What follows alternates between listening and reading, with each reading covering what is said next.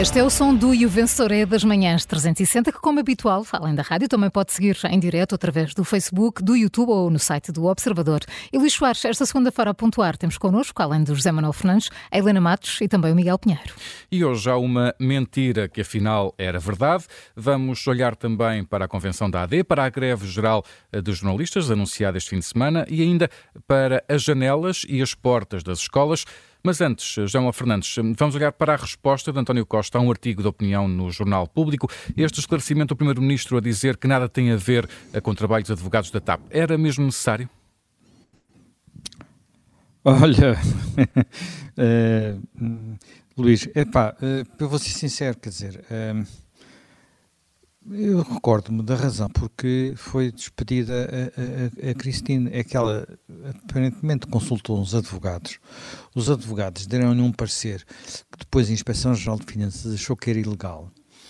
E ela, que nem, nem é portuguesa, nem é formada em Direito, uh, foi despedida por causa disso. Ora bem, agora o que é que nós temos? Temos os, os advogados, um outro escritório, julgo eu, de advogados, uh, também da mesma empresa, a TAP, a fazer a contestação uh, um, ao despedimento da mesma Cristine e ao seu pedido de indemnização, que é bastante chorudo, cinco, mais de 5 milhões de euros, usando argumentos, uh, usando argumentos que vão contra aquilo que foi durante meses o discurso uh, da tutela da TAP, isto é, do dono da TAP, isto é, do governo, isto é, da equipa liderada por António Costa. Portanto, eh, que, como já falámos disso aqui a semana passada, eh, foram boa parte da argumentação usada agora pelo escritório de advogados é que eh, era uma gestora que não era competente, que não tinha currículo e que nem fez um grande trabalho. Isto não deixa de ser Uh, e aparentemente, na opinião de António Costa, isto não tem nada de política, é apenas questões jurídicas. O governo não se mete nestas coisas e, portanto, uh, se isto está a correr mal, a culpa, não sei se é do secretário de Advogados, se é do TAPS, quem, de quem é que é, porque ele, António Costa, naturalmente defende Pedro Nuno Santos, não é?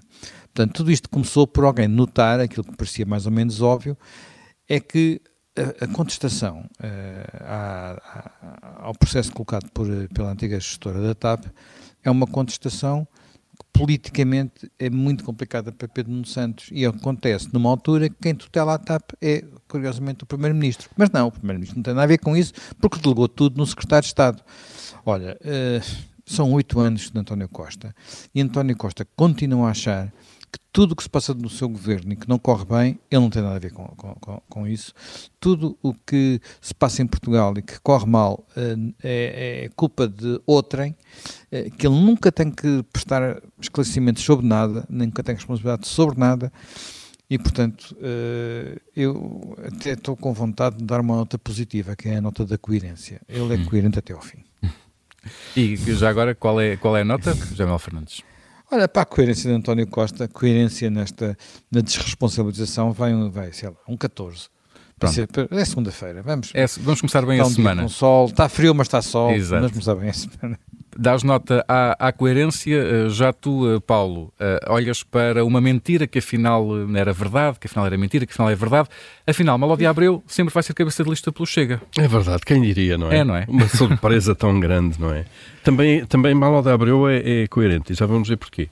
Um, de facto, isto é daquelas histórias, enfim, que, que no fundo arrastam um bocadinho o nome e a fama dos políticos pela lama, não é? Porque é tão óbvio isto e é tão descarado, de facto, a mentira, o negar a evidência para depois a vir confirmar com uma cara de pau imensa que, enfim, não há muito que se possa dizer nesta hora da manhã em rádio uh, para classificar estas coisas.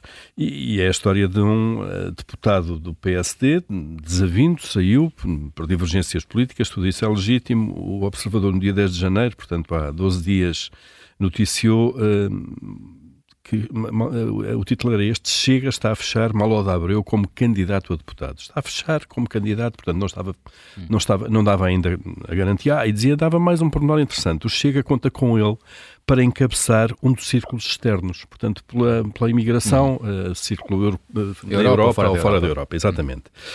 Um, a notícia assinada pela Inês André Figueiredo, nas horas seguintes, Manuel Abreu negou com todas as palavras que tinha, desmentiu a notícia, disse, que, disse que não era verdade, que a verdade no e cru é que não, que não há negociação nenhuma, não há conversa nenhuma.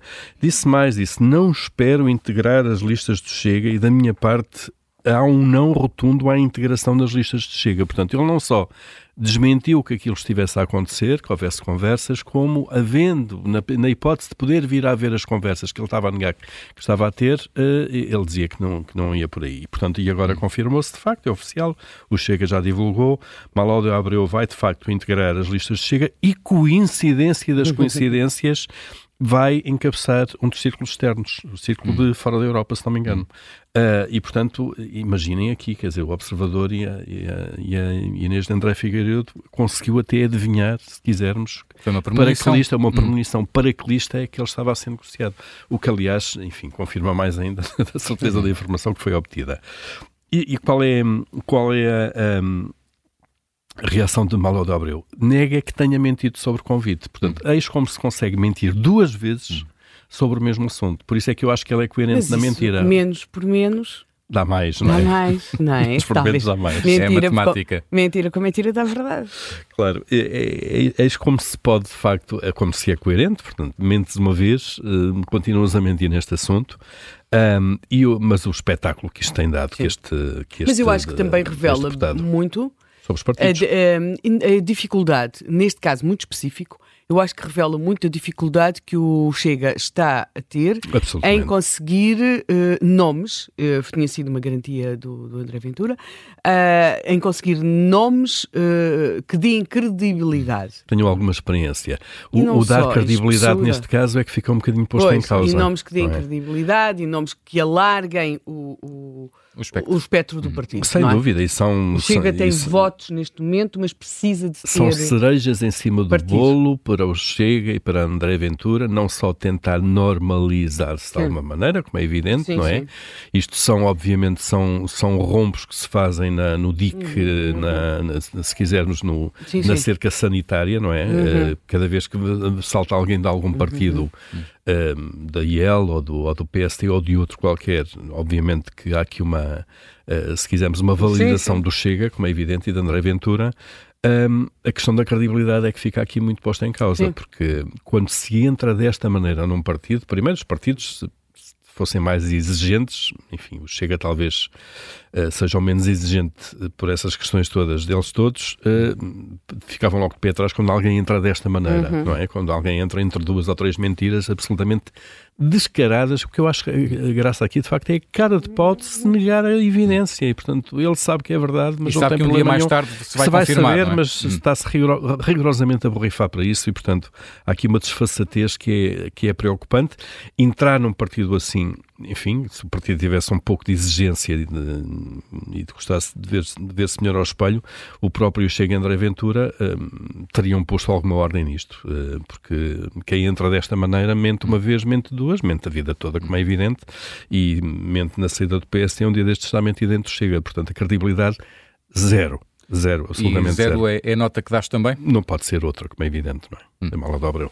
Fica então este zero para a Malódia Abreu do, do Paulo. Miguel Pinheiro, eh, já falaste da, da, convenção da AD eh, no Bom, o Mau e o Vilão, mas há aqui ainda um outro detalhe, eh, que é a reação de Pacheco Pereira, que atacou a intervenção feita por Santana Lopes nesta, nesta convenção, ele que chegou de surpresa aos, aos trabalhos e acabou por ter uma das, das intervenções mais aplaudidas da noite. Como é que olhas para, para a forma, para esta reação de Pacheco Pereira a esta intervenção muito muito específica de, de uma convenção que durou um dia inteiro? Olha, com, com, surpresa, porque Pacheco Pereira diz que a intervenção que teve mais palmas foi Pedro Santana Lopes e depois diz que Santana Lopes saiu do PSD e criou um partido contra o PSD e que isso o indigna. Uh, Bem, eh, primeiro, não me parece que tenha sido a intervenção com mais palmas. Nenhum de nós tem um palmómetro, mas eu estive a ouvir e não pareceu. E depois é, é estranho ver uh, José Pacheco Pereira como o grande disciplinador do PSD, porque, por exemplo, Pacheco Pereira diz uh, para, lhes para lhes dificultar Vou dizer aqui, isto foi ontem no, no programa da CNN, Sim. nunca votei no PS e não tenho a intenção de votar no PS. Bem, não votou no PS, mas nas primeiras eleições presidenciais de Mário Soares apoiou Mário Soares contra o candidato uh, do PSD, que era Diogo Freitas do Amaral, violou a disciplina uh, partidária, uh, teve aliás problemas por isso, Uh, uh, sei bem que na segunda, na segunda eleição de Mário Soares o PSD decidiu apoiá-lo, mas na primeira, em que o PSD estava todo empenhado naquela luta uhum. decisiva, ainda por, por, cima num momento difícil do partido, porque ainda não havia maiorias absolutas, uh, e Pacheco Pereira foi votar no candidato do PS e, e, e, e, não lhe aconteceu nada. Ah, mas isso é o que ele quer, Miguel, desculpe interromper. O grande sonho de Pacheco Pereira é que haja um, um líder do PSD que caia no erro de tentar não, pôr claro. fora do partido. Ah, isso, oh, claro, isso é o seu momento de glória. aliás, ele, ele diz isso, se quiserem expulsem. Não, não vejo ninguém que o queira expulsar. Mas, mas, ele não mas sairá eu, pelo próprio pé. E houve uma coisa, houve outro, só mais um ponto que, que, que, eu achei estranho, tendo em conta que o Chico Pereira conhece tão bem a história do PSD. Uh, nos anos 70, houve vários dirigentes do PSD que criaram uma cisão contra Sá Carneiro, de que Pacheco Pereira fala tanto, e criaram a chamada ASDI. Pacheco Pereira também era contra o regresso de algumas dessas pessoas. E já agora, vamos, vamos falar de pessoas mesmo concretas. Mota Pinto. Mota Pinto saiu do PSD e aliou-se ao general Yanes, que era um dos grandes uh! adversários do PSD na época, até aceitou ficar à frente de um governo de iniciativa presidencial feito contra o PSD, feito contra Sá Carneiro, e Mota Pinto aceitou isso. E depois regressou. Pacheco Pereira acha mal que Mota Pinto tenha regressado e que até tenha tido, enfim, cargos muito importantes no partido, é contra. Ele acha que cada pessoa que põe o pé fora do partido não deve voltar. Eu estranho. Não, não estava à espera de Pacheco Pereira o grande disciplinador do PSD, mas pelos vistos ele acha que qualquer pessoa que divirja do partido uma vez oh, oh, oh Miguel, não volta. A gente pode esperar muitas coisas, mas disciplinador fica, cai bem para Chico Pereira. Pois só. É, vem, vem na sua. Isso, essa parte cai bem. Olha, o resto, não estava enfim. à espera. e, e, queres dar alguma nota ou preferes deixar a tua nota para o Congresso dos Jornalistas, Miguel? Não, não, prefiro dar a nota aqui porque não quero dar a nota no Congresso dos Jornalistas, prefiro dar um, um, um, um olha, um 5 hum. a quem Uh, eu acho que Pacheco Pereira devia, devia, ir reler a história do PSD para perceber que as entradas e as saídas são mais do que muitas, mais do que muitas no partido. Hum. E, e no PS também. Podemos falar de Salgado Zanha, enfim. Hum. Mas pronto. E relativamente ao Congresso do PS, do, do perdão, dos jornalistas, peço desculpa, uh, houve uh, esse, esse mandato para o sindicato convocar uma greve geral de jornalistas em solidariedade uh, para com os trabalhadores da, da, Global Média. Miguel, como é que avalias também e olhas para esta iniciativa? Sim, eu, eu aí não quero dar, dar nota, se calhar hum. por razões corporativas claro. e porque me entristece, mas neste fim de semana, de facto, realizou-se este quinto Congresso dos jornalistas e, e, e na resolução final uh, aprovada por unanimidade, concluiu-se que o atual estado de emergência no jornalismo convoca todos a empenharem-se na busca de soluções e concluiu-se também que a sustentabilidade financeira uh, exige medidas imediatas. E uh, ao fim de três dias de debate, de discussão e de reflexão em busca destas soluções, qual é que foi a medida imediata, a tal medida imediata que saiu do Congresso de Jornalistas? Uh, foi uma greve geral. Uh, uh, o pedido de convocação de uma greve geral. E, e, e, esta é a solução de quem não tem soluções. o jornalismo está mal, nós paramos o jornalismo. Há empresas que não pagam salários, nós paramos as empresas que pagam salários. Há problemas com as receitas, nós paramos de fazer as notícias que trazem as receitas uh, que existem. Eu, de facto, estive brevemente no, no, hum. Congresso dos Jornalistas, estive lá no sábado e ficou evidente, acho eu, que não há uma solução milagrosa para este estado de emergência uh, de que se fala no Congresso. Uh, ninguém vai conseguir resolver hoje o problema de sustentabilidade financeira de que fala o Congresso, isso parece-me óbvio para todos, não é? Ninguém tem uma solução, não é? E por isso esta é uma greve contra o mundo. Mas é qual é a reivindicação, a reivindicação concreta que, que ah, motiva a greve? É, é sermos todos é funcionários é do Estado, não é? No dia em que formos um grande... Mas, mas é, que é, é, pedir a entrada do Estado no capital Não, das... não, não, quer isso. dizer, ah. fala-se fala de, de, de apoios do Estado, quer dizer, desde que isso não Pois, sim, não, sim, causa, não põe em causa a independência, enfim, questão, houve, claro. houve, várias, várias medidas discutidas uh, sobre isso, mas depois ah, penso que esta greve, além da questão da, da solidariedade hum. com, com o que se passa na global media, também, claro, contra a precariedade, hum. os baixos salários, enfim, Claro, há, há, baixos salários porque há problemas de receitas, não é? Mas claro. eu, eh, eu isto lembrou-me, há, há, uma frase que ficou célebre em, em, em 1983, um, um, deputado trabalhista uh, descreveu o, extenso programa eleitoral do partido uh, para aquele ano como a carta de suicídio mais longa da história. É uma, é uma, uma frase que ficou. E, e, eu temo que este apelo a uma greve geral de, de jornalistas seja a carta de suicídio mais curta da história, uh, porque realmente greve geral. São só do, duas palavras e, e, e, contra, contra quem? Contra o quê? Uma coisa é teres uma greve geral contra alguém que, está, que não está a fazer o que deve ser feito. Aqui ninguém sabe o que é que deve ser feito. Toda a gente está à procura de uma solução. Uh, parar pois. não me parece que seja a solução. Mas, enfim. Fica então esse teu, esse teu uh, receio, essa tua uh, reflexão, Miguel.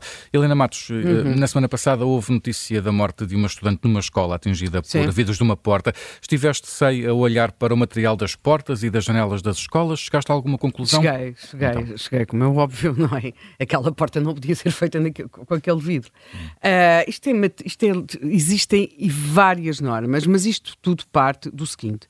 O Ministro da Educação fez umas declarações a propósito da morte da, da, da jovem. Ela embateu contra a porta, depois o, o vidro causou-lhe uma perfuração uh, no tórax. Um, e, e o ministro diz: Nós estamos a falar de um acidente que poderia ter acontecido infelizmente, em qualquer escola ou em qualquer lugar onde haja vidro. Acho que qualquer associação entre a tragédia e as diferentes condições que as escolas têm é de mau gosto. Isto são as declarações de João Costa. Estas declarações, quer dizer, não, não há uma referência a que vai ser aberto um inquérito e, e tudo diz em qualquer lugar onde haja vidro. A utilização de vidro nas escolas, como de todos os materiais, está absolutamente regulamentada o tipo de vidro que pode ser usado, até mais do que um tipo de vidro. O que, ele, o que nunca pode é, é estilhaçar de modo a fazer aresta. Uh, existem desde normas do Laboratório Nacional de Engenharia Civil. O Ministério da Educação tem, produz material vário sobre. Uh, é, é espantoso porque está é como se estivesse mais ou menos uh, tudo previsto, coisas que, que nós até ficamos uh, assombrados, ver realmente tudo o que se pensou, por exemplo, as janelas, como é que o sol, uh, como é que devem ser orientadas as janelas, as proteções das janelas, como é que o sol pode, deve incidir, como é que elas devem ser feitas para que o sol incida delas a determinadas horas e não noutras, as escadas, a, a cor das tintas que se devem usar dentro das escolas, por exemplo. Tudo e isso à partida para a proteção dos alunos. Tudo é? isto hum. para a proteção dos alunos. E eh, são ditos, um, as portas e as janelas, quando abertas, não devem constituir obstáculos suscetíveis de causar acidentes ou dificultar o trabalho e a movimentação das pessoas. Todas as superfícies transparentes localizadas nas circulações e nos espaços de movimentação de alunos devem ser devidamente assinaladas, protegidas e constituídas por material resistente ao choque e não estilhaçável. Ah, isto vai se repetindo ao longo deste, destas instruções. A ideia de dizer que esta escola em Ceia está para ter obras já há uma data de anos e que, portanto, essas obras têm sido adiadas o que é verdade, não explica tudo, porque para lá da grande intervenção e da grande obra, têm de existir uh, outras pequenas intervenções, sobretudo quando elas visam minorar o risco ou resolver uma situação momentânea. E isto merece mesmo um inquérito, e não é como o Ministro disse em qualquer local em que exista vidro. Porque o que nós temos de perceber é o seguinte: aquele tipo de vidro não deveria estar naquela porta. Quando é que foi colocado? Quem é que decidiu que podia ser colocado? Ou foi colocado de origem? Porque é estranho, com tantas especificações. Uh, portanto, nós. Morreu uma miúda. Hum. Morreu uma miúda. E logo a tentativa foi tentar perceber se alguém a teria empurrado. E, portanto, se havia ali um, um lado comportamental que tivesse levado àquilo. Quem andou numa escola. Se havia um culpado, se claro, havia outro culpado. Claro. Quem frequentou uma escola sabe Quer dizer, as crianças saudáveis correm nas escolas, batem nas portas, não é? Uh, dão pontapés nas portas, uh, correm. Eu lembro-me de correr hum. nos corredores de uma escola em Lisboa, exatamente para conseguir abrir a porta no fundo do corredor e fazíamos corridas a ver quem é que chegava primeiro, não é? Para conseguir, pá!